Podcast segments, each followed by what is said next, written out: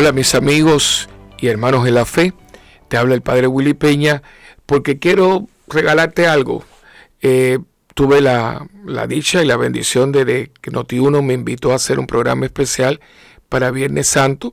Estoy aquí en los estudios Nazaret de nuestra muy querida Radio Familia y quiero también compartirlo con ustedes eh, para que sea de provecho, como creo que fue de provecho para mí, no creo, no, lo sé, fue de provecho para mí el poder haberlo compartido y pues también con ustedes que son familia. Así que espero que les sea de, de provecho y sobre todo de crecimiento espiritual. Que Dios me los bendiga y que lo aprovechen bien.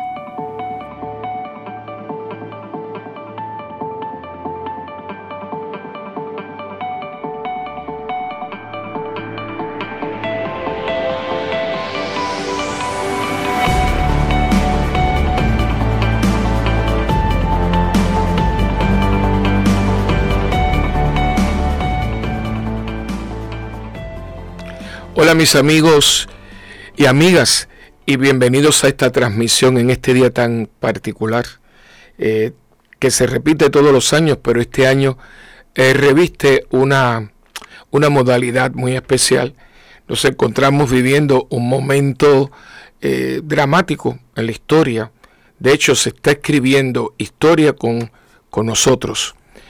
Las próximas generaciones, cuando abran el libro de historia que todos tenemos que estudiar en la escuela, se va a estar leyendo sobre nosotros, sobre todo lo que hicimos, todo lo que sufrimos y cómo salimos de todo esto. Y espero, porque así lo creo, que vamos a salir más maduros, eh, más contundentes, con más bríos y sobre todo eh, valorizando muchas cosas que cuando uno se ve en aprieto, pues entonces se comienza a vivir lo que es un refrán viejo, pero eh, sabio. Yo le amo el refrán de los necios, pero hay much, habemos muchos necios en la vida. Nadie sabe lo que tiene hasta que lo pierde. Y de hecho vamos a estar hablando un buen tiempo y desde ahora pues quiero darle las más expresivas gracias a toda la a toda la eh, empleomanía, por supuesto, la dirección de Noti1 eh, por haberme invitado a compartir este conversatorio. Vamos a hacerlo de una manera muy espontánea, de corazón. No tengo ningún libreto, al contrario, voy a lo quería hacer que me brotara del corazón. Sí, ya tengo algunos apuntes, por supuesto, porque ustedes se merecen que uno haga esto con formalidad y responsabilidad, pero no obstante hay un elemento de tú a tú, de cercanía, de, de, de abrazo, de abrazo suerte, abrazo de oso, eh, que no nos podemos dar físicamente, pero no los podemos dar espiritualmente. Y créanme que a veces también el, abrazo espiritual llega, llega cuando uno se abre y es receptivo a ello. Eh, por eso, antes que nada, quiero comenzar dándole la gracia a toda la administración de Noti1, a Tuto, Sote, Tuto Soto, mi gran amigo, y también a, a mi gran amigo y siempre eh, generoso, eh, a Raymond Totti, que siempre que toco ahí, pues siempre está muy dispuesto, y por supuesto también a Alex Delgado, el director de noticias, esta gente buena, y a todas las personas. Cuando uno llega ya la primera sonrisa que uno se encuentra eh, con con Lourdes, con Lourdes, de pronto con Lourdita, que es tan cariñosa y es un amor. Y así todo el mundo que trabaja en esta, en esta radioemisora. Y una vez más, gracias eh, porque es una bendición que ustedes me permiten tener en un día tan significativo como es eh, el Viernes Santo. Quisiera comenzar, eh, ¿verdad?, hablando un poquito de, de, este día, porque es un día que, aunque lo hayamos en cierto modo transversado un poco porque ahora estamos confinados en nuestros hogares, pero hay que ser sincero, por muchos años se dejó atrás una larga tradición y todos los que ya somos de la tercera edad, se da tan rica y tan hermosa, que a veces nos la desprestigian un poco, pero eh, un pueblo que no, que no aprecia su tercera edad es un pueblo que no tiene pasado. Y el que no tiene pasado no tiene presente. Y el que no tiene presente no proyecta el futuro. Por eso es tan importante y las grandes civilizaciones han valorizado mucho a las personas de la tercera edad, que hoy tiene una riqueza muy grande porque muchas personas de 60, 70, hasta 80 años, son personas muy claras, muy saludables, muy eficientes y con una tremenda experiencia que esa no la da ninguna universidad del mundo por muy prestigiosa que sea. Eso lo dan los años, los eventos, los acontecimientos, las altas y las bajas, las lágrimas y las sonrisas hacen que uno vaya teniendo ese archivo de experiencias vividas que hacen que uno tenga eh, la vida que tiene. Por eso la gente que no es tonta siempre dice, yo quisiera tener ahora 15 años con todo lo que sé en estos años que tengo ahora. Claro, uno no es tonto, pero no funciona así. Para uno poder tener esta experiencia que uno tiene en esta edad, en la tercera edad, pues hay que vivir y pasar los años. Eh, no se puede tener todo, como dicen en inglés tratando de traducirlo al español. Usted no puede tener el bizcocho, ver lo que lindo es, qué linda la repostería, qué lindo los adornos, pero si lo ves no te lo puedes comer. Una vez que lo pica ya no es tan bonito. O te lo comes o lo miras. Bueno, pues así es la vida también.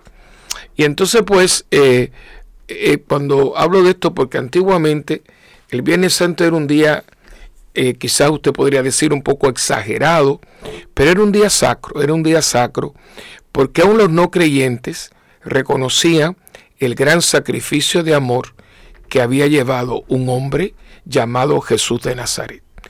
Eh, aunque la persona no sea cristiana, tiene que reconocer que ha sido un personaje que ha cambiado la historia de la humanidad.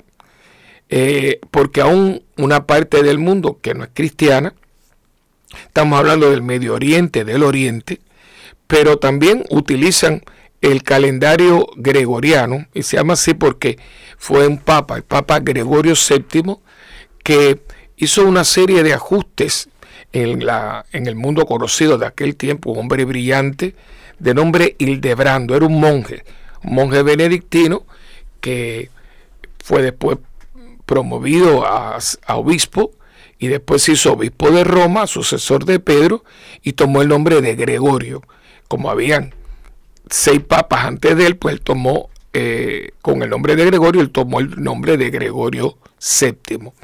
Eh, un hombre grande, de hecho se llama Gregorio el Grande, y hizo unos eh, logros tremendos. De hecho, la música oficial de la iglesia, y en este conversatorio le estaré dando también un poquito de, información de esa, que a veces uno la tiene y, la escucha y no lo sabe de dónde viene. La, la música básica de la iglesia, que sigue siendo hermosísima, es un cántico, un canto, un cántico que se hizo en aquel momento, porque acuérdense que el, idioma que todo el mundo hablaba en el imperio era el latín. El latín ahora es algo de la iglesia, del, mundo de los sacerdotes y demás, del clero, pero en un momento dado el latín era como hablar hoy en día el inglés o hablar alemán o hablar en todo lo que es el mundo diplomático en francés o mm, más o menos. Pues eh, en aquel tiempo todo el mundo el idioma del, imperio y para todo lo que fuera comercio, eh, eh, tratos económicos, diplomáticos, gubernamentales, económicos, era el latín. Y por lo tanto, eh, ese era el idioma. Por lo tanto, este Papa, Papa Gregorio, entre las cosas que hizo fue buscar una manera en que todo el mundo cantar, o sea, que la gente no estuviera pasiva, como ahora, eh, que la gente canta en la misa y que responde, pues que todo el mundo cantara en el vernáculo, en, la en, el, en su idioma.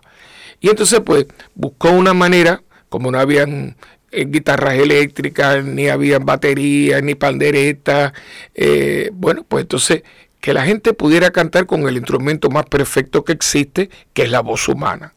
Y entonces pues hizo una tonalidad muy sencilla, muy armónica, de una gran belleza y de una gran, de, un, de una gran eh, mística.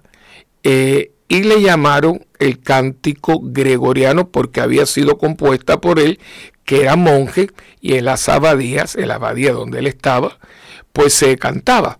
Por lo tanto, él la hizo para toda la iglesia y hoy se conoce como canto gregoriano, que hay veces hasta usted lo puede escucharlo porque da mucha paz. A veces usted tiene algún modo en su misma computadora o algún programa, puede acceder porque abrir su Biblia y ponerse en oración, invocar al Espíritu Santo y poner de, fondo un poquito de, de, gregoriano, se va a acordar de mí. Es una panacea, es, es un bálsamo de paz.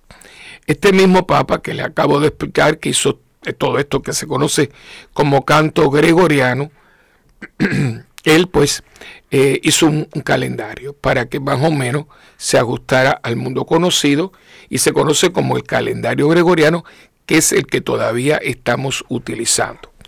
Y ese calendario pues parte del nacimiento de Cristo, por eso es antes de Cristo y después de Cristo. Y hoy pues entonces estamos en la Semana Santa que como pueden ver según el calendario gregoriano va cayendo siempre en el mes de Em, marzo, abril, siempre más cae más o menos por aquí. Y el Viernes Santo se, celebraba de una manera muy especial. Ustedes se acuerdan que el Viernes Santo no se afilaban cuchillos, de hecho en, en unas casas se guardaban todo lo que fuera afilado, tijeras, cuchillos, eh, cualquier artefacto que tuviera filo. Eh, la gente caminaba, yo me acuerdo los abuelos de uno, la bisabuela, que decía que hay que caminar hoy de puntillas. Por el silencio, la radio, la televisión pasaban películas sacras, eh, programas de radio, música eh, inspiracional, eh, música clásica. E, era un ambiente de recogimiento.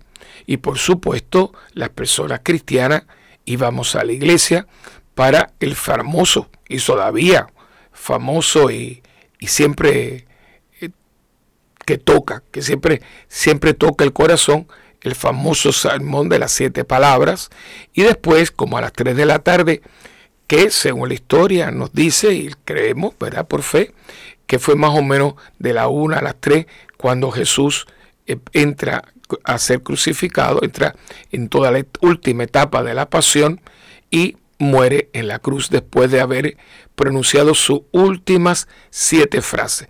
Más que palabras son siete frases. Muy, muy hermosas todas. Y entonces pues eh, uno estaba en ese ambiente y el sábado santo pues en silencio esperando la, la noche madrugada de sábado a domingo porque fue en la madrugada del tercer día en que van a, las, a la tumba y la tumba está vacía. Pero todo esto parte de un hecho. Cristo muere y Cristo resucita. Hay que pasar por el Viernes Santo para llegar al Domingo de Resurrección. Y esto me trae ya al, a la primera parte, porque vamos a tener eh, cuatro partes y las quiero acompañar también de canciones que he escogido de personas que conozco, que tienen un talento extraordinario y sobre todo la letra de la canción y quería en este primer mm, segmento hablar un poquito de la confianza en Dios. Eh, muchas veces los sufrimientos de Jesús pueden hacernos sentir un poquito incómodos. Eh, eh, parece como si Dios Padre fuera muy exigente o muy frío por permitir que su único hijo pasara por todos estos tormentos, para redimirnos. Decirle, pero es que no entendemos, Dios es amor. Y, y, sé como, como, como, se habla, como se habla tanto, ¿no? Que están pagando por mis pecados. Parece como si mis pecados fueran una deuda que necesita ser pagada. Algo muy frío, ¿no? Eh, pero que yo no puedo pagarla. Por eso Jesús la paga por mí a través de los sufrimientos y muriendo en mi lugar, ¿no? Eh, Dios Padre parece como si fuera un prestamista muy cruel que cuidadosamente mide la deuda ocasionada por el pecado. O sea, como si esto fuera eh, todo un, tema de contabilidad. Pero ese no es el modo en que aconteció.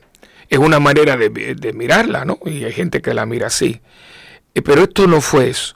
En los evangelios, que por eso yo les exhorto a que hoy y mañana también en sus Biblias eh, busque y lea los cuatro evangelios, las cuatro versiones. El, núcleo de, las cuatro versiones es el mismo, pero no es de la misma manera narrada.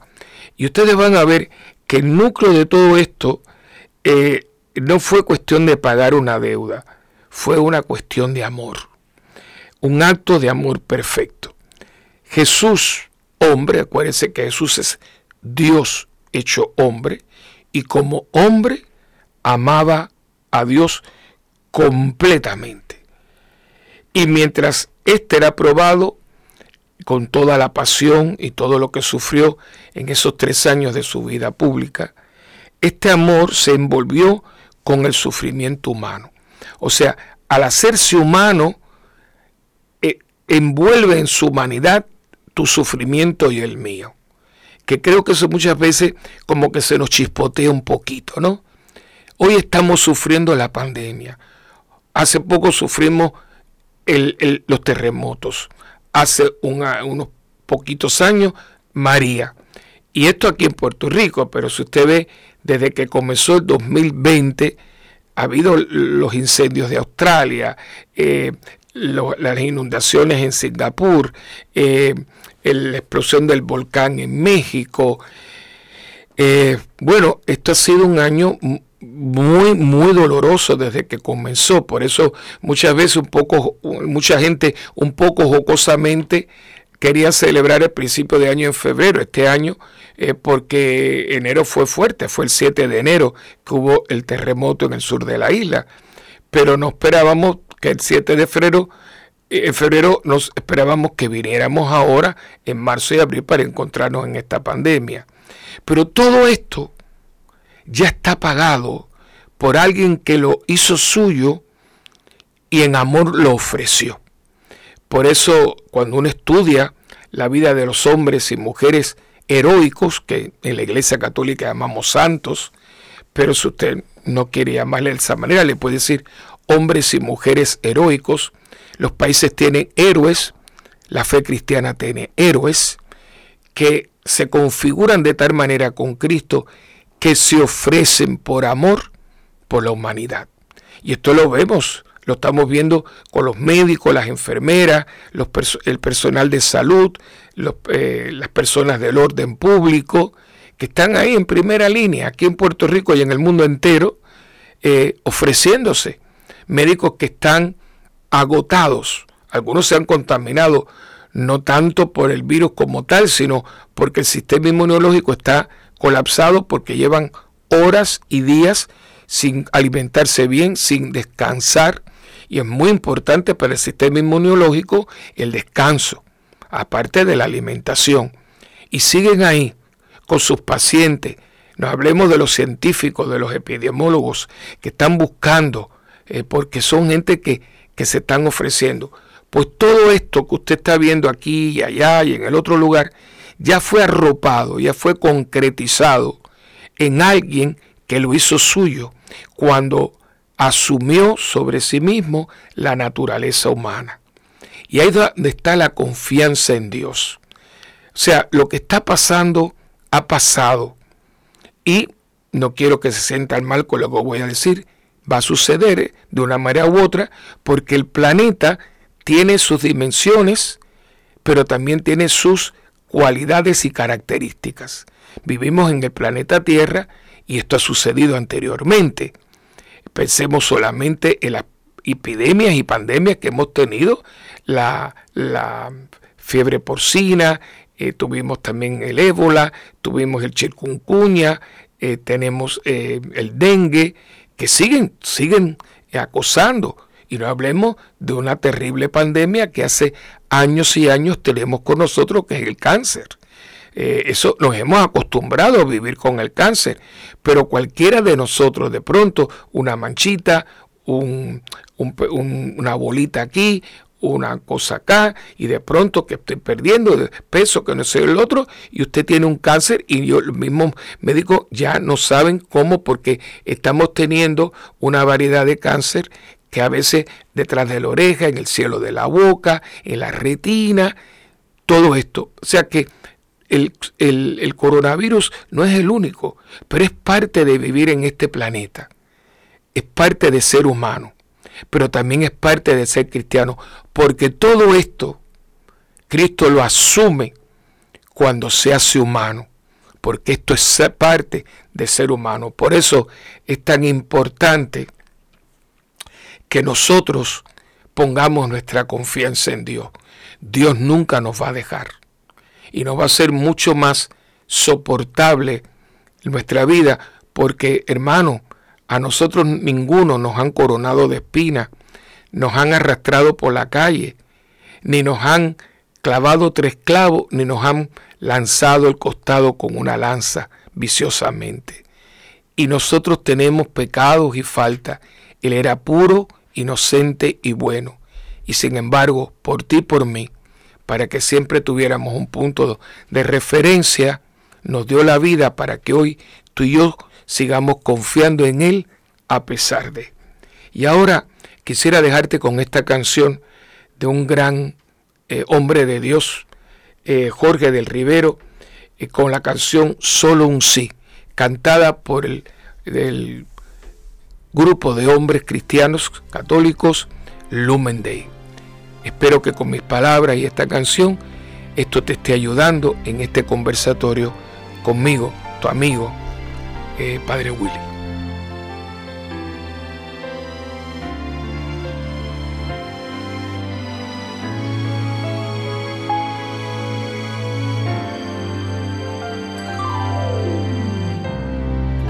Sientas ese ardor, cuando fuerte brille la luz del corazón, es Jesús que quiere algo de ti, solo un sí, solo un sí.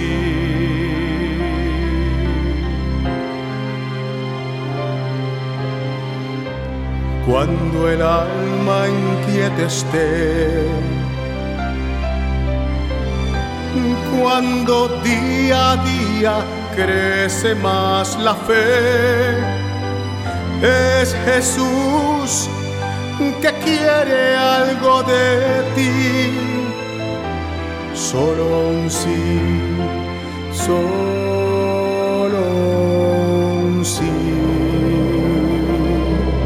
Señor, aquí están mis manos.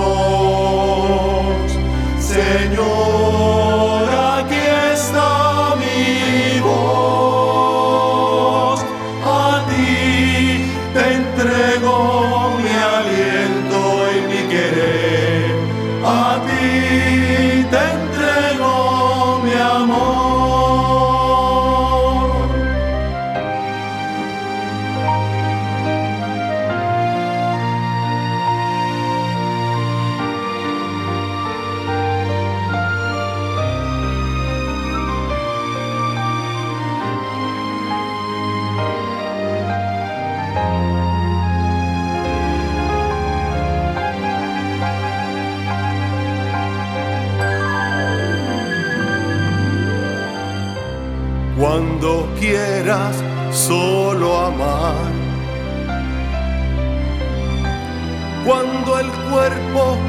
no se canse al caminar. Es Jesús que quiere algo de ti. Solo un sí, solo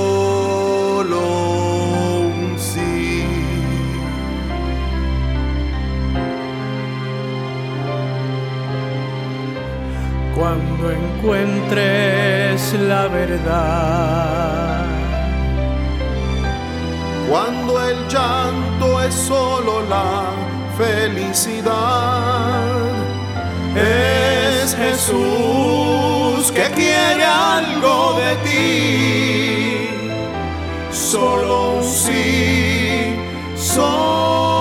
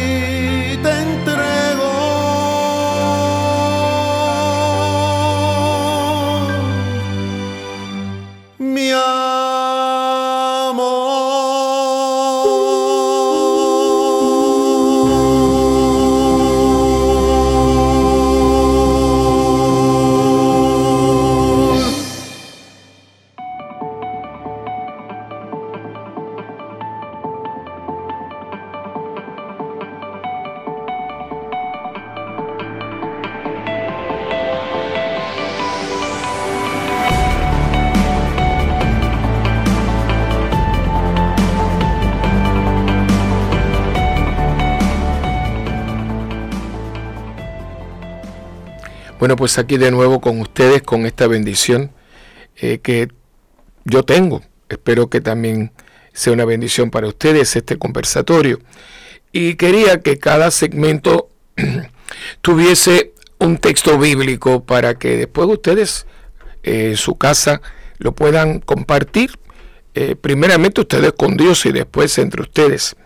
Eh, y el primero que quería que para el segmento anterior era tomado de eh, el Evangelio de Juan, capítulo 16, versículo 33, que es muy linda, eh, es todo un discurso eh, que Jesús está haciendo, ya estamos muy cerca de entrar en todo lo que es la pasión, y le está hablando a sus apóstoles, y te está hablando a ti, y me está hablando a mí, especialmente en este momento histórico que estamos escribiendo juntos. Y les dice, eh, les digo esto para que encuentren la paz en mí. En el mundo tendrán que sufrir, pero tengan valor. Yo he vencido al mundo. Y con esto pues cerramos el segmento anterior. Y ahora quería hablar con ustedes de un poquito de lo que es el en el Viernes Santo. Hay siempre un, un sabor a, a perdón, a arrepentimiento, a, a dolerse con lo que uno ve en la cruz.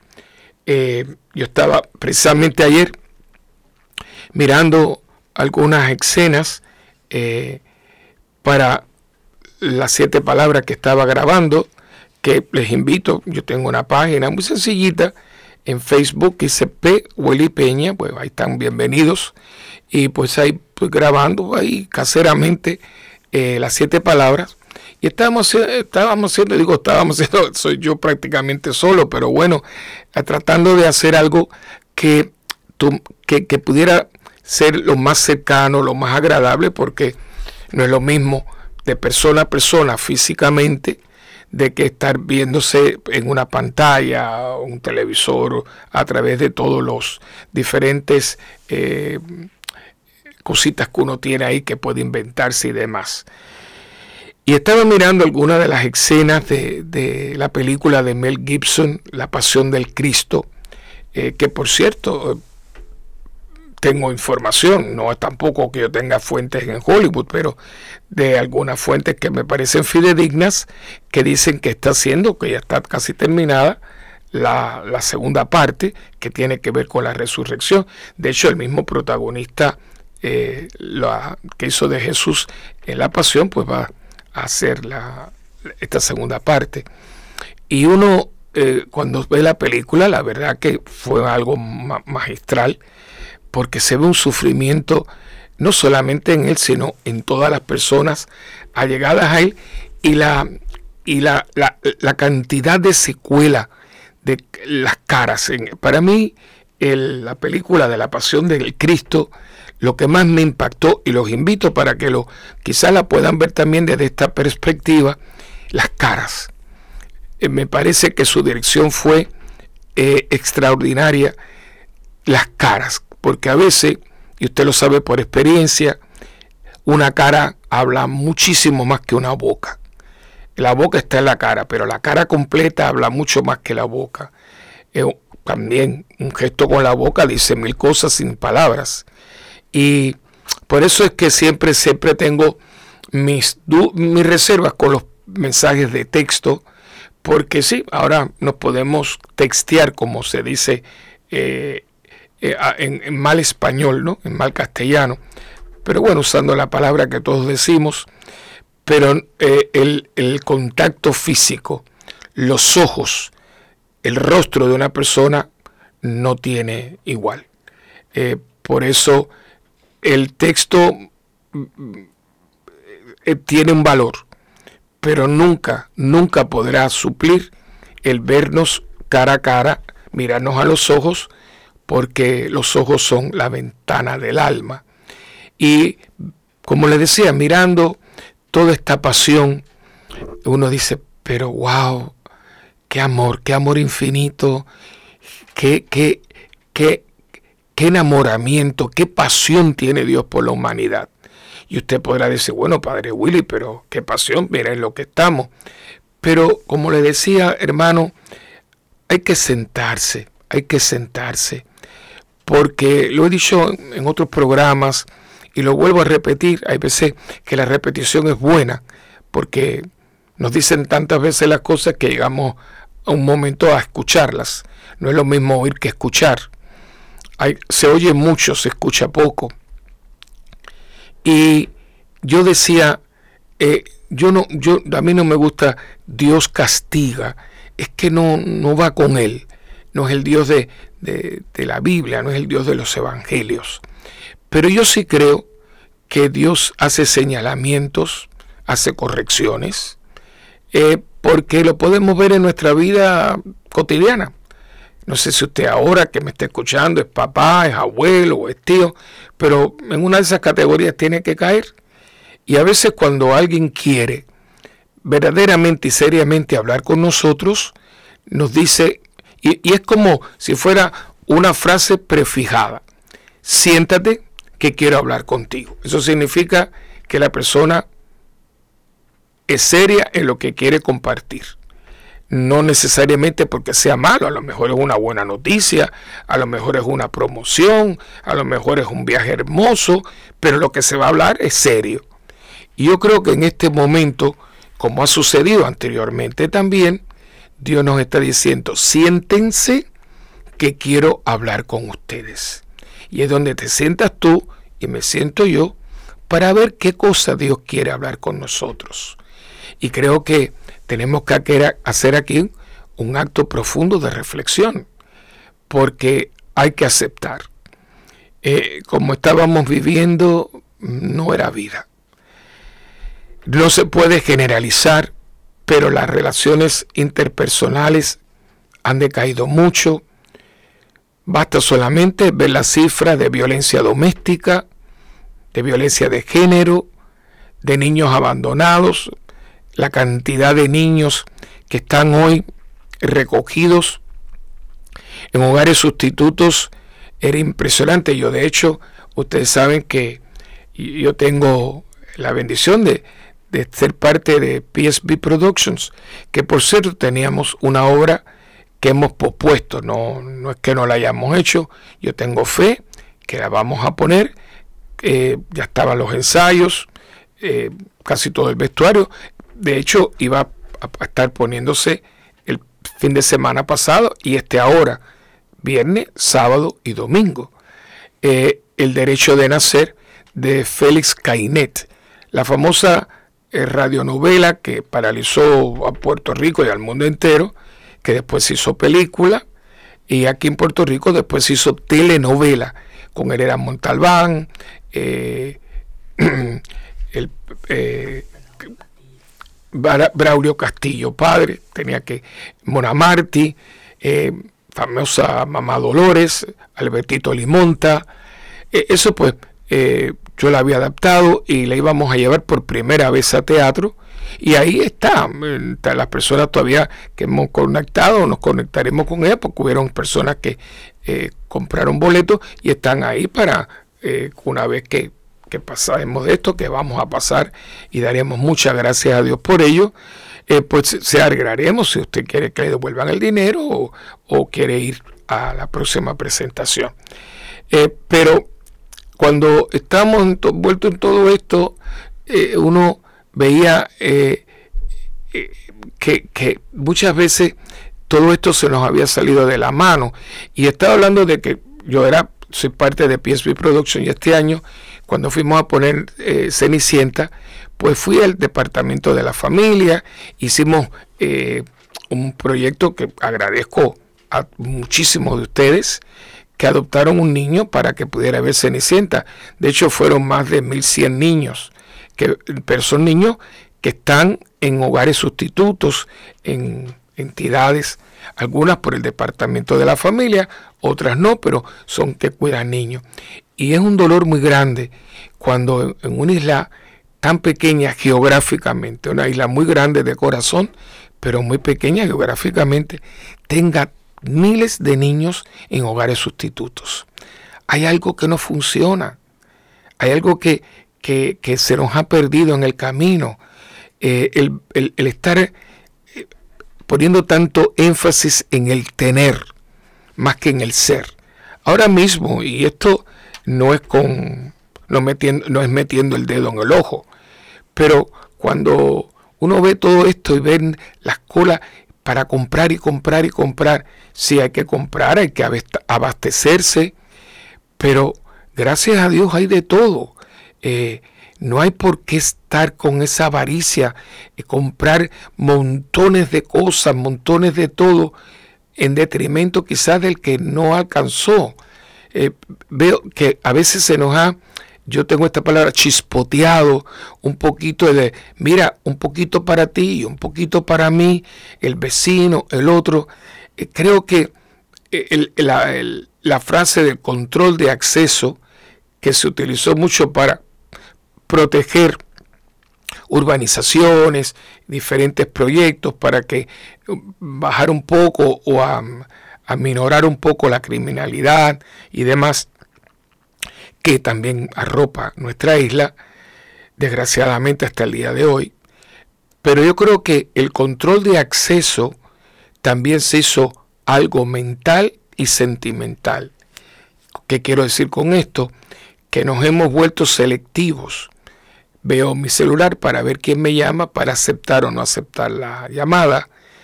Veo quién toca la puerta para abrirle o no abrirle. Y yo no estoy negando que hay que tener precaución porque vivimos en el mundo en que vivimos. Pero hasta dónde nosotros hemos hecho de nuestra vida un control de acceso. A fulano sí, a fulano no. Este sí, aquel no aquello me conviene, esto no me conviene. Y hemos caído en esto de tener pero no ser, cuando debe ser al revés. El ser define el tener. Yo no me defino por lo que tengo, sino por lo que soy. Quizás no tenga grandes títulos, grandes amistades, poder económico, eh, fama, eh, celebridad, lo que fuera, pero tengo sentimientos, tengo piedad, tengo solidaridad, tengo amor, tengo ternura, tengo comprensión. Usted es millonario. Y hay mucha gente que tiene mucho, pero es indiferente, es muy rapaz, rencoroso, egoísta, usted es miserable. Y creo que entonces en este ambiente en que nosotros nos encontramos hoy, que es un Viernes Santo, hay todo este elemento de perdón. Padre, perdónalos porque no saben lo que hacen. Y ese perdón era para ti, para mí, y era un perdón infinito. Esa fue una frase que todavía hoy sigue teniendo eco. Padre, perdónalos porque no saben lo que hacen. Vamos a personalizarla. Padre, perdóname porque no he sabido lo que he hecho. Y cuántas cosas uno mirando para atrás, y no tiene que ser muchos años atrás, puede ser recientemente. Eh, Padre, perdóname porque he sido eh, tacaño contigo. Y decía ahorita que cuánta gente Semana Santa, especialmente viernes, era playa, playa, irnos para aquí, irnos para allá al crucero, irnos a Disney. Y ahora estamos en casa, en casa de retiro. Yo no, no lo estoy viendo como que estoy eh, me, lo han impuesto, me han amonestado y me lo han pedido por mi propia sobrevivencia y por la sobrevivencia del otro. Ha sido una petición de amor, de caridad, de, de, sobre todo salvaguardar la vida de todos, especialmente de los más vulnerables. Y ahora que estoy en retiro, en vez de estar quejándome, porque usted está de retiro, pero tiene comida, tiene luz, tiene agua, tiene cama, tiene un techo. No es lo mismo cuando estábamos en María que no teníamos electricidad, que algunas personas estuvieron sin electricidad y sin agua por muchos meses. Aquí mismo en la parroquia estuvimos tres meses y quince días sin electricidad y nos compusimos y aquí hicimos un comedor que fue algo extraordinario, una de las experiencias más hermosa que yo he tenido como sacerdote, como hombre, como cristiano, como ser humano, cuando de una manera carismática, espontánea, providencial, se fue haciendo poquito a poco, de una manera espontánea y divina, un comedor que terminó dándole almuerzo a 315 personas diariamente almuerzo y se le llevaba a las personas de la tercera edad, a nuestro querido Canal 13, Canal de la Familia. Y es decir, o sea, eh, se hizo todo un engranaje y todo fue por la divina providencia, porque Dios no deja en vergüenza a sus hijos. Y en este momento que ya estamos por terminar este segmento, quisiera dejarte eh, con el capítulo de 8 de Juan, versículo 11. Ese, ese momento tan lindo eh, cuando Cristo le dice a la mujer, eh, mujer, ¿dónde están tus acusadores? ¿Nadie te ha condenado? Ella le respondió, nadie, Señor. Yo tampoco te condeno, le dijo Jesús. Vete, no peques más en adelante. Ese perdón a ella es el perdón para ti y es el perdón para mí. Nuestro Dios es un Dios de amor y como padre siempre está esperando al hijo que regrese para tirárselo al cuello, abrazarlo, besarlo y hacer fiesta porque mi hijo estaba perdido, lo he encontrado, estaba muerto y ha resucitado. Y eso es lo que hace falta, que Dios nos restaure, que Dios haga de nosotros el hombre y la mujer que Él quiere, que haga de nosotros el pueblo que Él quiere, el Puerto Rico y el mundo que Él quiere, que nunca, fíjense, es para Él porque Dios es perfecto, es para nosotros. El bien que, nos, que Dios quiere para nosotros es un bien que necesitamos y que nos da el buen vivir.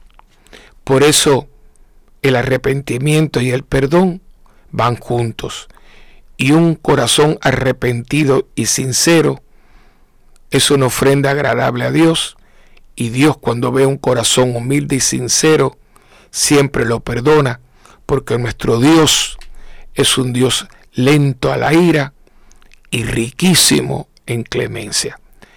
Esta próxima canción que quiero compartir contigo es muy linda, es eh, de, autoría de Bernadette López y cantada por la bella voz de Lidia Hernández. Haz la tuya, reza con ella. Es muy linda y tiene como título algo que Puerto Rico y el mundo entero necesita ahora más que nunca. Y te lo pido a ti, Señor, a través de estos micrófonos, como oración que brota de mi corazón y el de mucha gente. Restauranos, Señor, porque sin ti no podemos.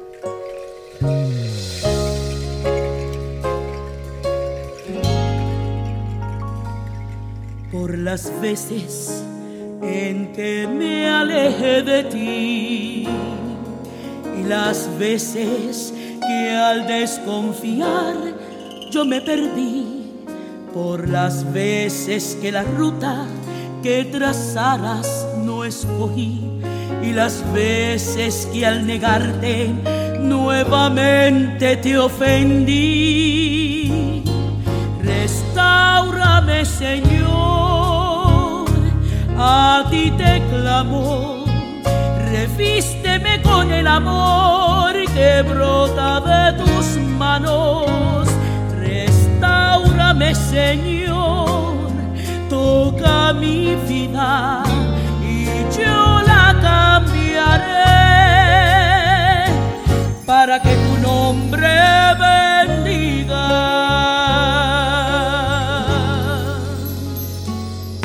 Por las veces que a tu lado yo no quise caminar y las veces que mi meta no fue la vida eterna por las piedras que arrojé, por los rumbos que recorrí, cuando llamándote amigo de traición me revestí. Restaurame, Señor, a ti te clamo, revísteme con el amor que brota de tus manos. Toca mi vida y yo la cambiaré. Para que tu nombre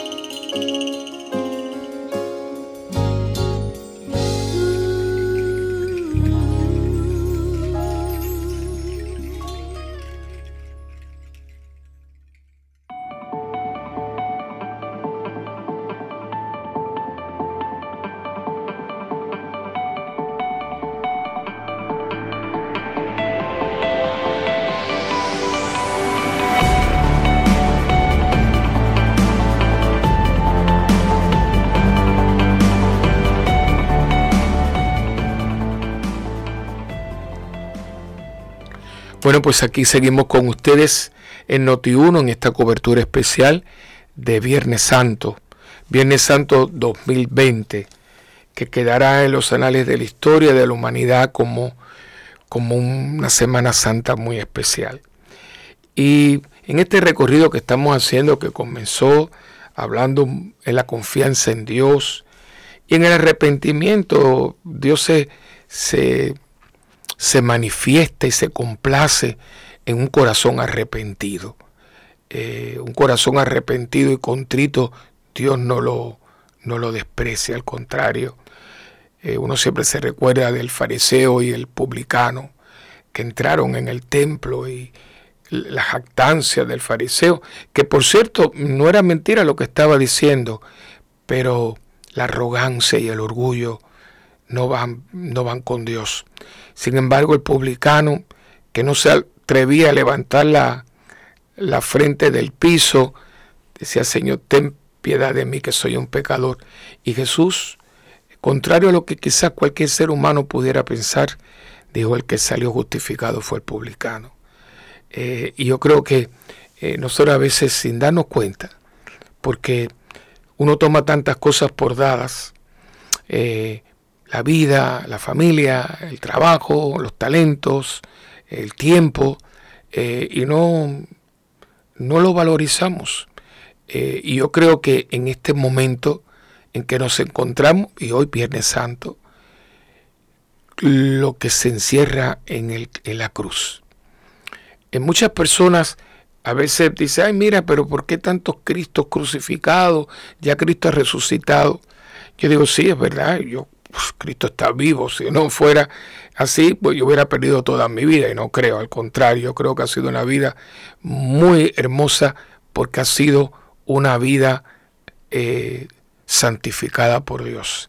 Si no fuera por el Señor, yo no estaría aquí con ustedes y mi alma se hubiera perdido. Por eso siempre digo, ¿cómo le pagaré al Señor todo el bien que me ha hecho? Y esa frase puede ser mía como puede ser tuya.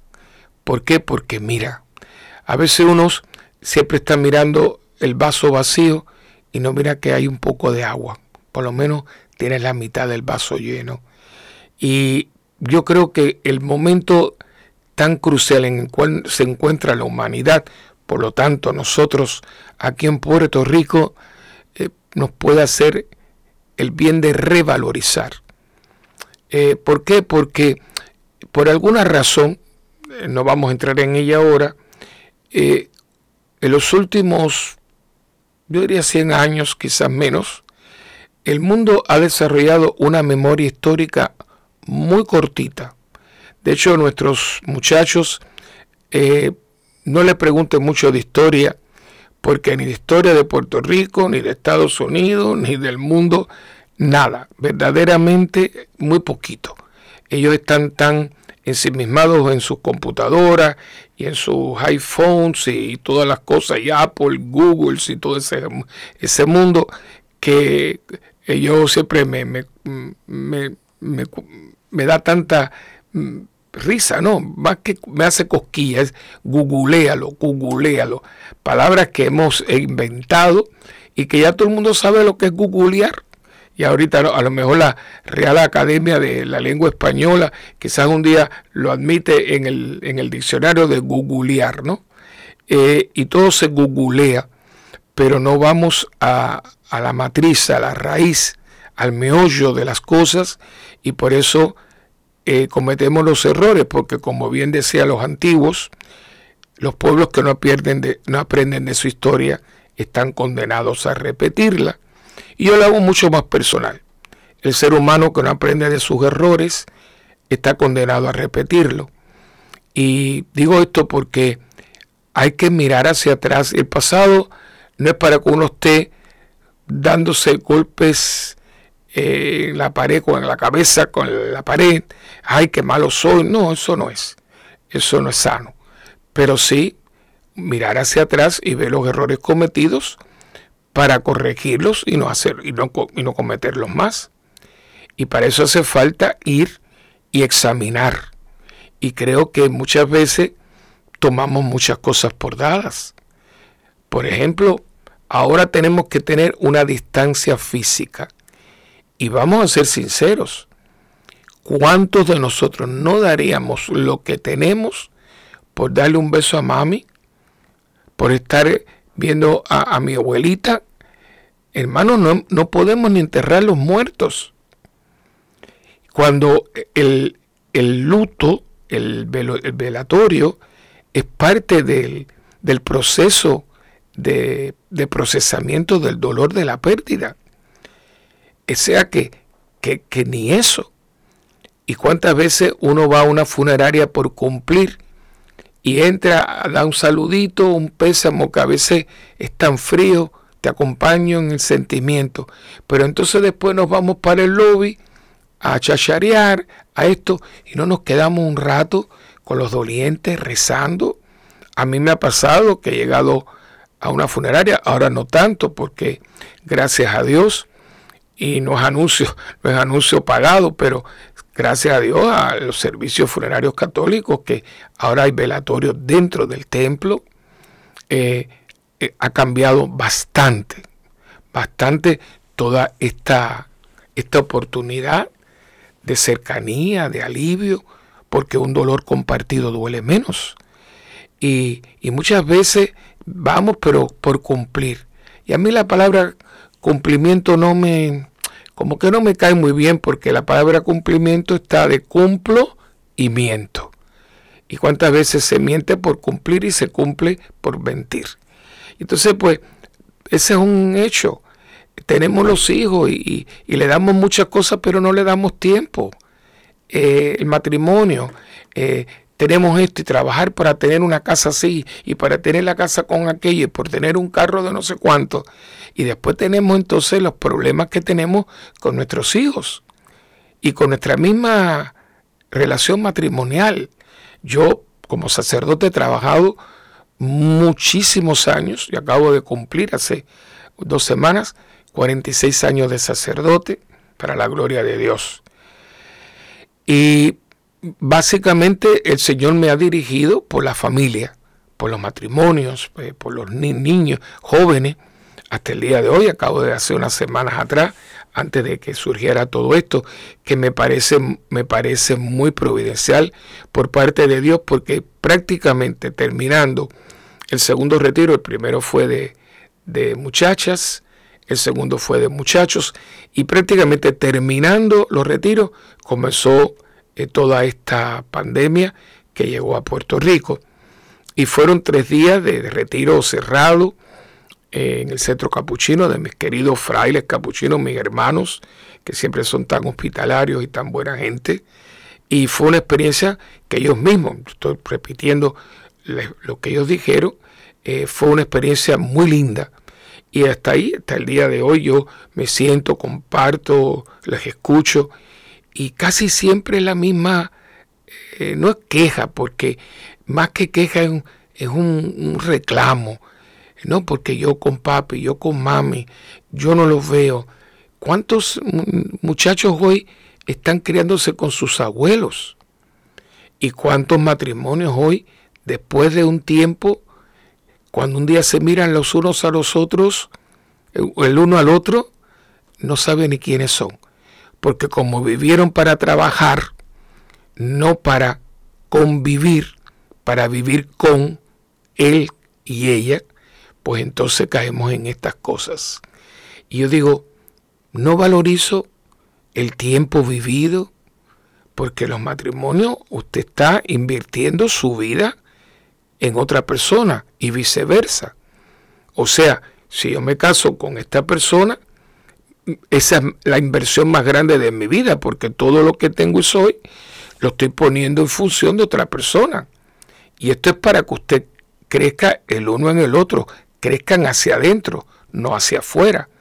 Yo cuando veo un matrimonio que por tener cosas y esto y lo otro no nos vemos, tú, porque hay que tener mucho dinero y trabaja para aquí, trabaja para allá, y de pronto, y yo digo que se convierte como una tumoración de la relación, porque tenemos células que inmediatamente en este momento están muriendo miles y están naciendo miles. Pero cuando comienza una, una multiplicación anormal de esas células, es lo que se convierte en un tumor. Bueno, hay relaciones interpersonales entre marido y mujer que porque no están desarrollándose normalmente, comienza una tumoración en la relación. ¿Por qué? Porque necesita tiempo cualitativo, se necesita diálogo, no, no hablar por hablar, diálogo con comprensión, compartirse, compartirse físicamente, espiritualmente, psicológicamente.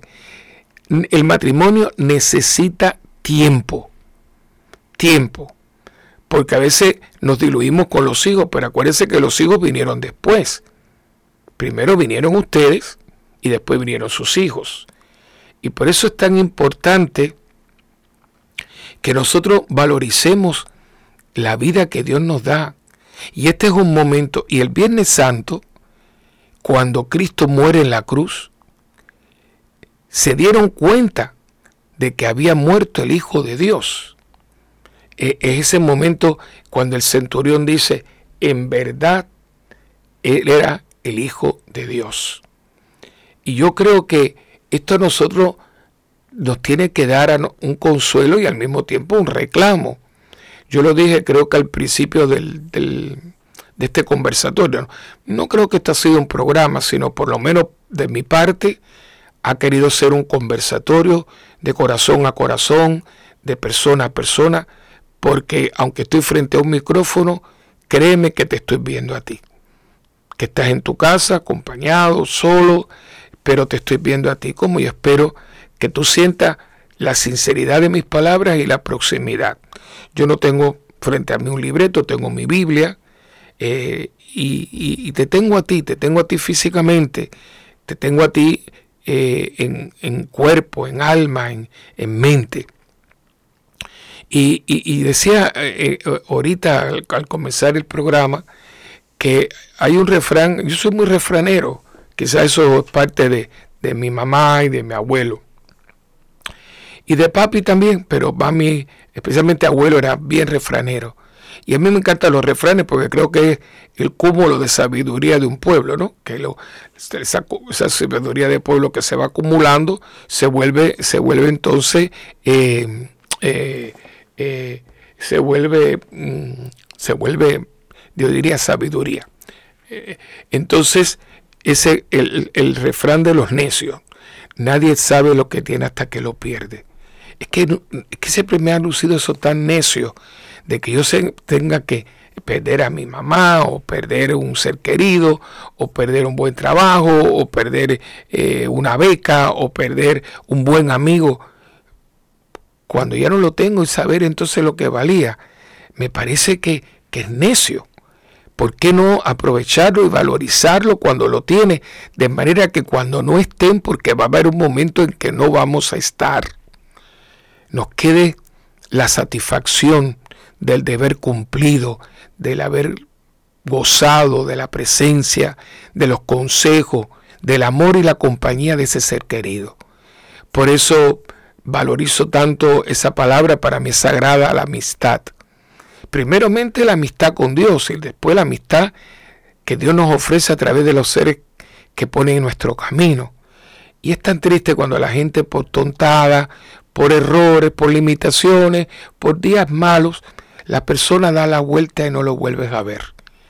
Yo, por eso les digo, hermanitos míos, que aquí hay mucha tela para cortar.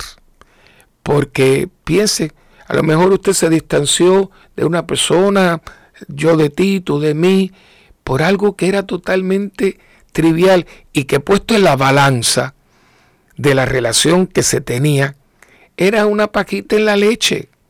Porque si usted y yo somos amigos de años y compartimos y viajamos y vamos y venimos y lloramos y reímos juntos, y un día, por un mal día, por un, un exabrupto, porque uno el día tenía las hormonas revueltas, por todas esas cosas que tenemos los seres humanos, y que por eso usted eche en saco roto toda una vida de amistad.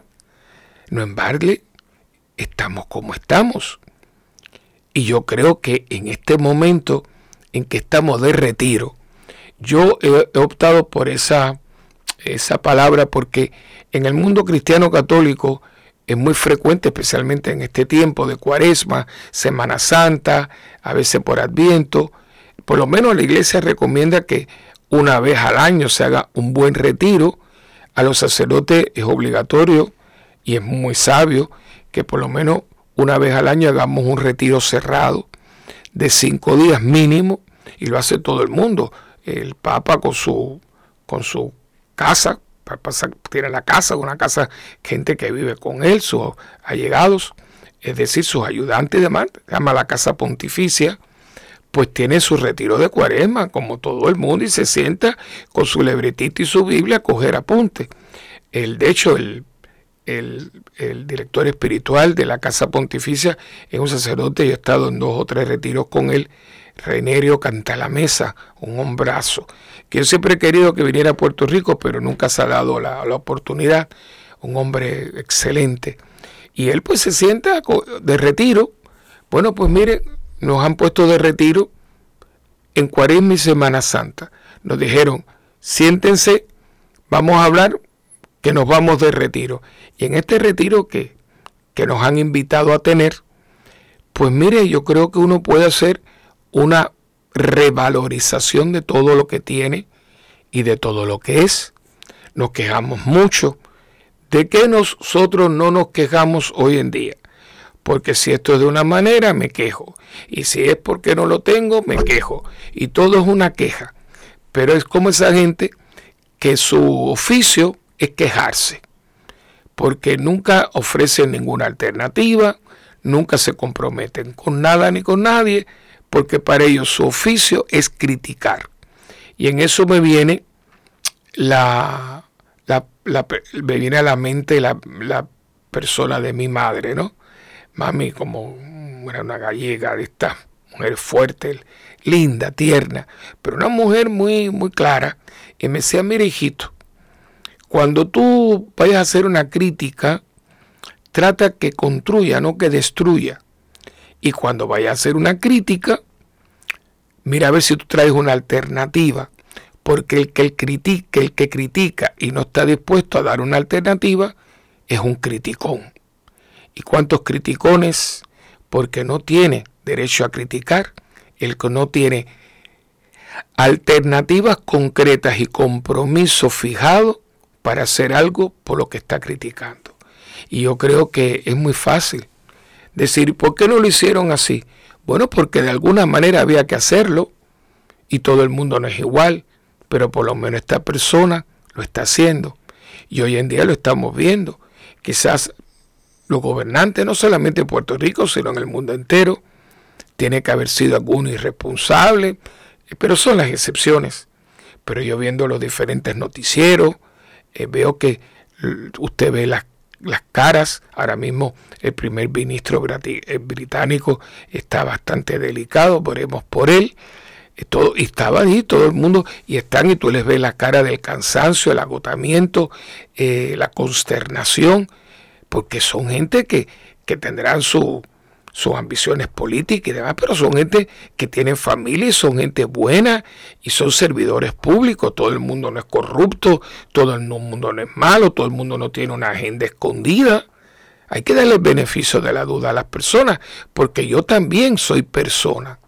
Y por eso yo creo que nosotros en este momento debemos de revalorizar lo que tenemos. Porque hermano, tú y yo tenemos mucho. Si no mira para atrás en la fila, que verás que hay mucha gente detrás de nosotros que no tiene lo que nosotros tenemos. Y ahora vamos a escuchar esta canción que es muy conocida de ustedes, de la autoría de Mercedes Sosa, en la voz de Lidia Hernández, Gracias a la vida.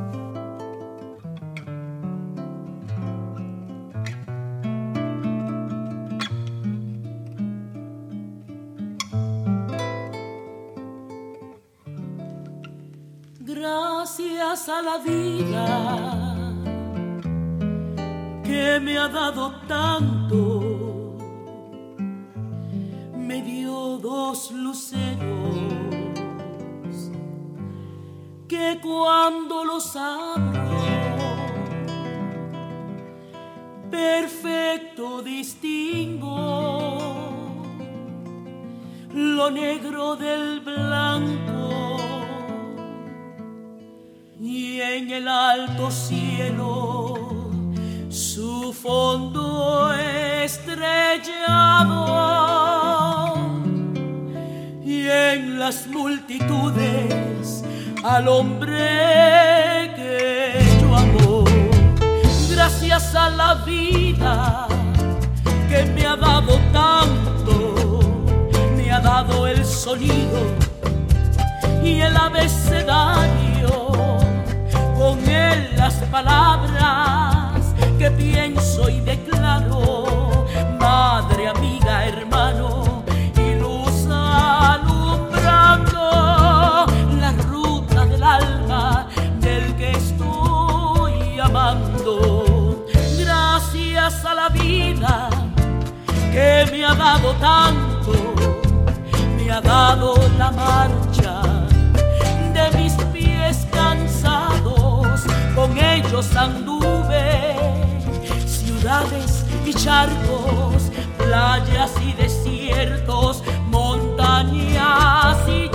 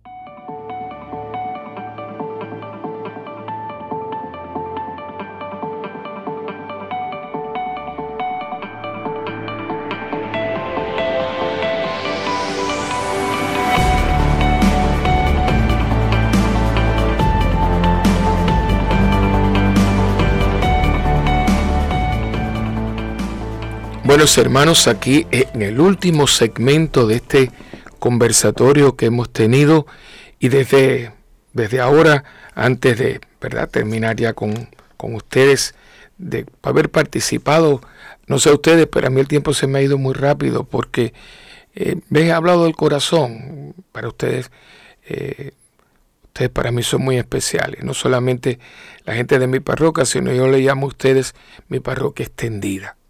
Y creo que con correr de los años y, y, viendo todo lo que está pasando, yo soy historiador de corazón. La historia de esta humanidad es fascinante. Y con nuestras luces y nuestras sombras hemos caminado mucho, muchos han caminado por donde ahora nosotros caminamos, pero esto es lo que constituye la vida. Y me duele mucho cuando la gente desperdicia la vida, porque la vida es un regalo de Dios. Por eso esta canción tan linda de Gracias a la vida. Eh, pero ahora, antes de que se me olvide, como le había prometido, eh, para el segmento anterior tenía también eh, el texto de la confianza en la providencia, pensando en todo lo que Dios nos ha dado. Y ahí, pues el texto que quería brindarles era de Mateo capítulo 6, versículos del 24 al 33. Todo lo que tenemos, todo lo que Dios nos ha dado. Y si Dios se lo ha dado a los animales y, ha pintado el mundo de colores y con la naturaleza y, el verdor y, los océanos, yo siempre he tenido un poco de frustración de no poder haber sido astronauta solamente por, por poder ver la Tierra desde afuera. Porque cuando uno ve las imágenes y demás, que hoy en día hay vistas preciosas, uno ve el planeta Tierra que es lindo, el colorido, el contraste de, los, de, de los, del mar con la tierra y todo, es un continente hermoso, que a veces no hemos cuidado mucho, pero sigue siendo hermoso. Y no solamente hermoso en la naturaleza, sino en los seres humanos, porque vestiremos diferente, hablaremos diferentes idiomas, eh, tendremos diferentes idiosincrasias, folclor, comida, pero básicamente el ser humano es el mismo. Biológicamente somos iguales, en el sentido de que todo el mundo tiene los pulmones y el corazón y el estómago, el hígado y el páncreas y los pies y los ojos en el mismo lugar. Pero cada persona es un mundo y por eso eh, esto es un lugar digno de vivir y vivir en este planeta por el tierra, el tiempo que Dios nos ha dado nos ha dado vivir es un regalo de Dios. Y si algo uno puede ver en la cruz en un Viernes Santo, no es el final, es el principio. Mucha gente creyó que crucificando y, matando a este falso Mesías, entre comillas, iba a terminar todo. Nos deshicimos de él y caso cerrado. Y no sabían que todo estaba por comenzar, porque con la muerte se venció la muerte y se restauró la vida. Y aquel hombre que muere en la cruz va a resucitar y sigue vivo hoy, más vivo que nunca, caminando, protegiendo, amando y perdonando a todo aquel hombre y mujer que le abre su corazón.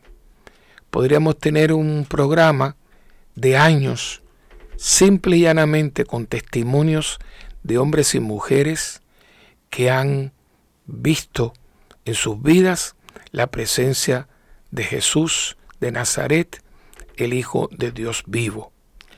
Y por eso el texto que, yo tengo para, el final, para finalizar está tomado de Juan capítulo 14, eh, del versículo primero en adelante. Y fíjense qué lindo porque es, viene como anillo al dedo. Jesús le dice a su gente, te dice a ti, me dice a mí, no se inquieten, crean en Dios y crean también en mí. En la casa de mi Padre hay muchas habitaciones. Si no fuera así, se lo habría dicho a ustedes. Yo voy a prepararles un lugar, y cuando haya ido y les haya preparado un lugar, volveré otra vez para llevarlos conmigo, a fin de que donde yo esté, estén también ustedes. Ya conocen el camino del lugar a donde voy. Tomás le dijo, Señor, no sabemos a dónde vas. ¿Cómo vamos a conocer el camino? Y Jesús le respondió, Yo soy el camino, la verdad y la vida. Nadie va al Padre sino por mí. Y aquí está el núcleo del Viernes Santo. Jesús es el camino que nos conduce al Padre. El Padre que era desconocido, no, se podía ver a Dios, al contrario, es una creencia y además se experimentaba que el que tenía algún tipo de, visión de Dios moría. Era, un temor reverencial de tal tipo que casi a Dios se cerraba los ojos para no verlo, al punto de que el nombre de Dios no se mencionaba. porque Dios no tiene nombre. Si vamos a ponerle un nombre a Dios, sería yo soy el que soy. ¿Cuántas veces discutió discusiones y demás porque Jehová y Jehová? Eh, eh, Dios no tiene nombre. Le decimos Dios, le decimos Jehová, como usted quiera, pero Dios no tiene nombre. Y lo sabemos porque al principio de la Biblia, en el libro del Éxodo, cuando Moisés ve la zarza ardiendo, le pregunta y dice, yo soy el que soy. Yo soy el que soy. Por eso usted ve que especialmente en el Evangelio de Juan, Jesús habla mucho de yo soy, yo soy. Y el yo soy, si usted va al arameo, después lo traduce al griego, después al latín y después al vernáculo, usted va a ver esto que eso se dice yo soy. Al del decir yo soy, el camino, la verdad y la vida se está dando, se está autorrevelando como Dios. Y claro, Él es Dios, pero Dios Hijo, y el Hijo nos lleva al Padre, y el Espíritu Santo nos revela a Jesús para que Jesús nos lleve al, al Padre. Es un movimiento descendente y ascendente. El Padre nos da al Hijo, el Hijo nos envía su Espíritu descendente para que el Espíritu nos revele a Jesús y Jesús nos lleve al Padre ascendente. Y todo esto uno lo puede explicar así, con estas palabras un poco, vamos a decir así, técnicas, pero todo esto es una fluidez de amor el amor que fluye entre el Padre, el Hijo y el Espíritu Santo, una Trinidad perfecta. Por eso hacemos la señal de la cruz en el nombre del Padre, del Hijo y del Espíritu Santo, porque se revela el amor del Padre por el Hijo, el amor del Hijo por el Padre y el amor de los dos en el Espíritu Santo. Y todo esto, aunque parezca un poco denso, un poco, diríamos así, complejo, se puede entender por las mentes más sencillas cuando se ama. Cuando se ama a Dios sobre todas las cosas. Cuando reconocemos que la vida que tengo es porque Dios me la ha dado. Y cuánto el mundo de hoy tiene que pensar en esto. Esto porque hoy no se valoriza la vida. Pensemos como hoy en día se mata a cualquier persona por porque se puso la luz verde y yo estaba apurado y te saqué un revólver porque no me caíste bien o porque no me pagaste la deuda o porque tuve un arrebato o porque estaba apasionado o porque estaba frustrado y maté a mi mujer y maté a mis hijos. Esto lo estamos viendo no en Puerto Rico, lo estamos viendo en el mundo entero. Yo le decía, yo a veces para saber un poquito eh, lo que está pasando en el mundo, dado que a veces nosotros, noticieros nuestros, no tienen una, una cobertura muy grande en lo que es internacional. Claro, estamos eh, reportamos lo que hay de aquí. Pero entonces me gusta ver lo que a veces pongo televisión española, radio televisión italiana, la BBC de Londres, todo eso que uno un poquito por aquí, por aquí, por allá. Y me impresiona cuando uno ve como todo el mundo está reportando prácticamente lo mismo. El que mató a una mamá, él mató a la mujer, le mató a los hijos, el narcotráfico. No estamos valorizando la vida. Esto mismo, cuando uno ve tantos muertos ahora, y qué tristeza que tengamos que tener una pandemia para darnos cuenta de la vida preciosa de las personas de la tercera edad, que ya hablé anteriormente de ello, de la valía de mis abuelitos, de mis papás, que a veces pasan días y no los llamo por teléfono teniendo un celular en la mano. La valía de los niños, lo, lo frágil que son, cómo se les puede pegar también a ellos estos. Al principio se hablaba de que sí, los más afectados son las personas con la tercera edad. Después los que tenían la salud comprometida. Pero también estamos viendo niños contagiados. Pero entonces no nos damos cuenta de cosas como las que han pasado. En enero 22, y con, todo respeto, pero tengo que compartirlo con ustedes, en enero 22 de este año pasado, eh, en Nueva York se firmó una ley que uno puede hacerse un aborto siete minutos antes de dar a luz. Y yo me pregunto ahora, en un lugar donde están muriendo tanta gente, valorizar la vida. Cuando hablamos del derecho a tronchar una vida. ¿Y cuántos de esos niños que no estamos hablando de cientos, estamos hablando de miles y millones, a lo mejor traían una, una vacuna para muchos de estos virus? Y esto no es cuestión de, de que está hablando un cura, esto es cuestión del sentido común y de lógica. Pues estamos hablando de millones de personas, personas, no fetos, abortados todos los días.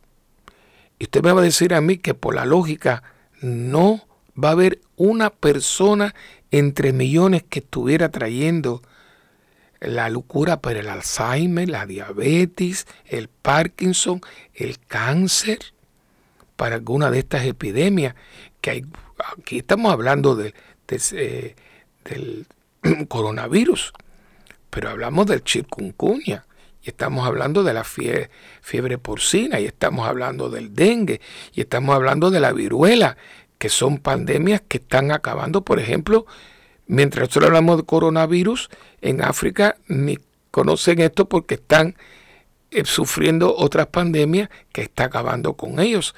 Eh, aquí en, en estos países occidentales se ha controlado al punto de que muchas personas, bendito sea Dios, ya no mueren de sida. Pero en África están todavía muriendo millones de personas de contagiadas. Y quizás alguien traía eso. Y a veces me dice la gente, ay padre, pero Dios, ¿por qué no manda? Digo, no, Dios lo mandó. Lo que pasa es que no lo dejaron llegar.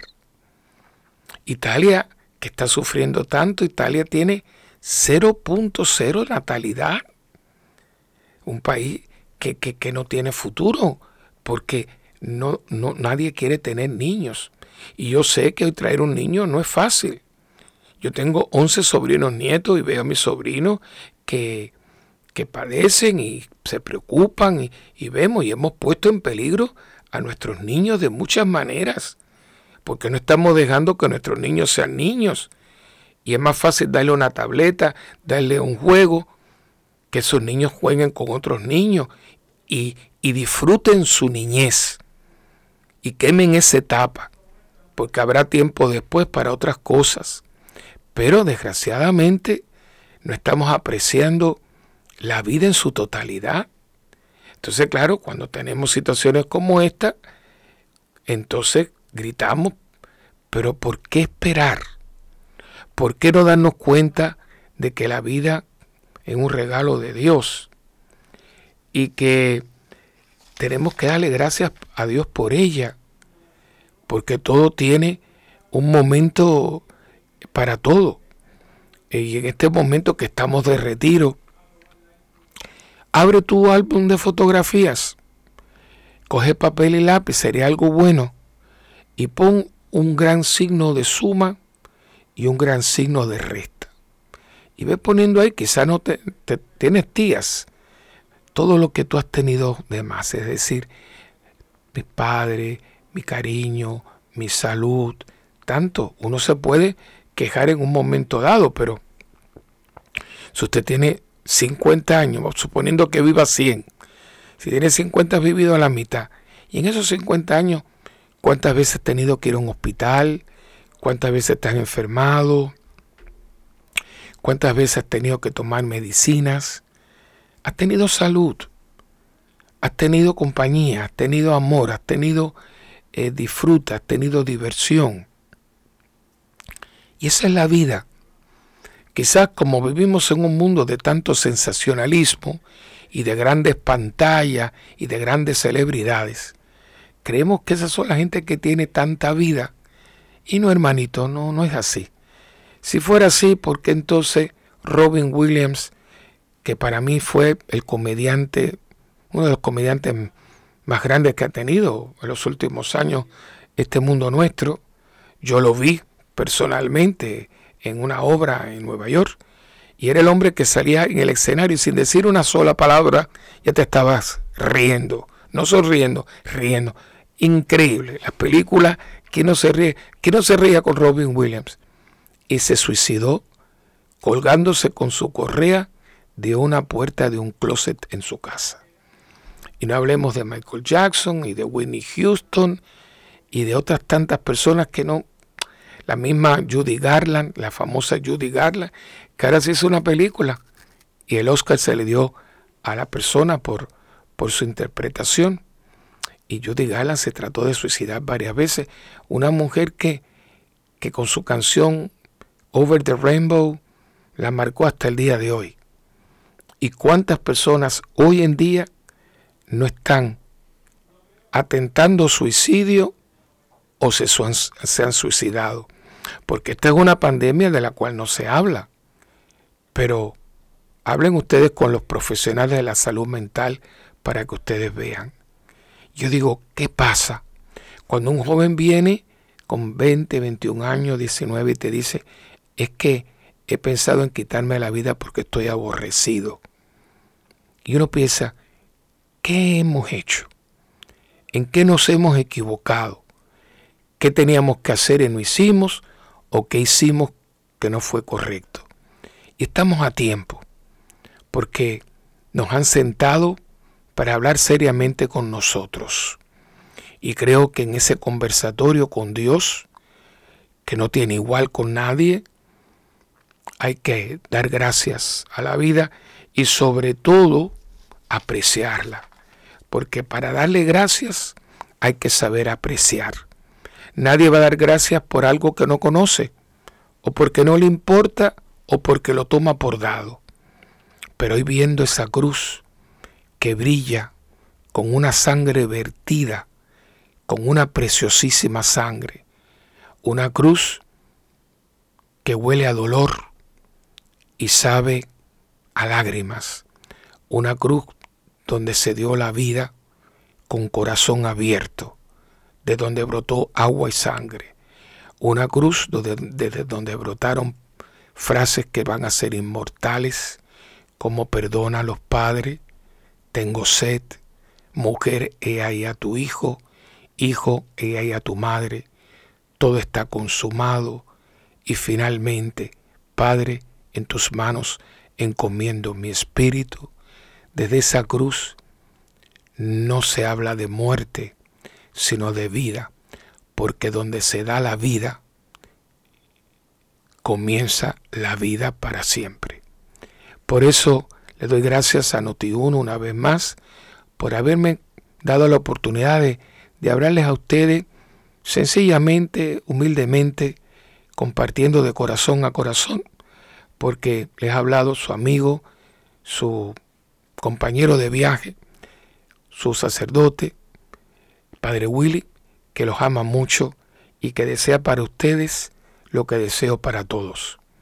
Que seamos gente de Dios, de buena voluntad y sobre todo hombres y mujeres que no queremos sin hacer la voluntad de Dios. Que Dios me los bendiga. Y para finalizar, vamos a tener una canción hermosísima de un gran amigo, Jorge del Rivero, con la canción hermosa, Cada día es un milagro. En el principio, antes del tiempo, hemos existido siempre tú y yo. En el corazón del Padre, sueño, una ilusión, cada vida creada por amor. Incalculable cuánto valemos para que Él muriera en una cruz. Dios nos ama sin medida, Él nos regaló la vida somos todos reflejo de su luz.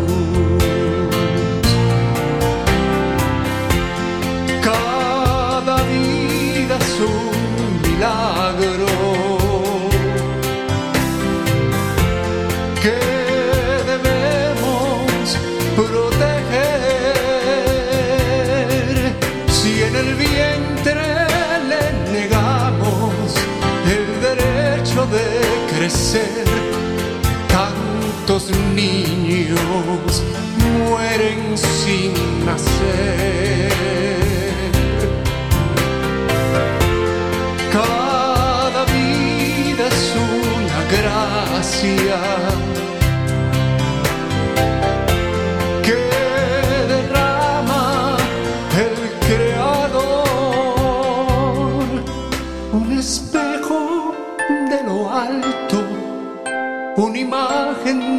Señor.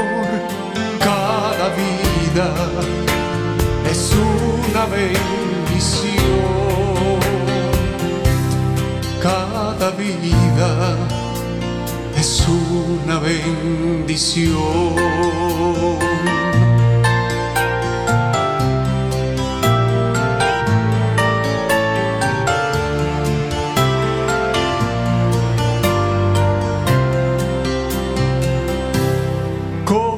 Posible que no entendamos?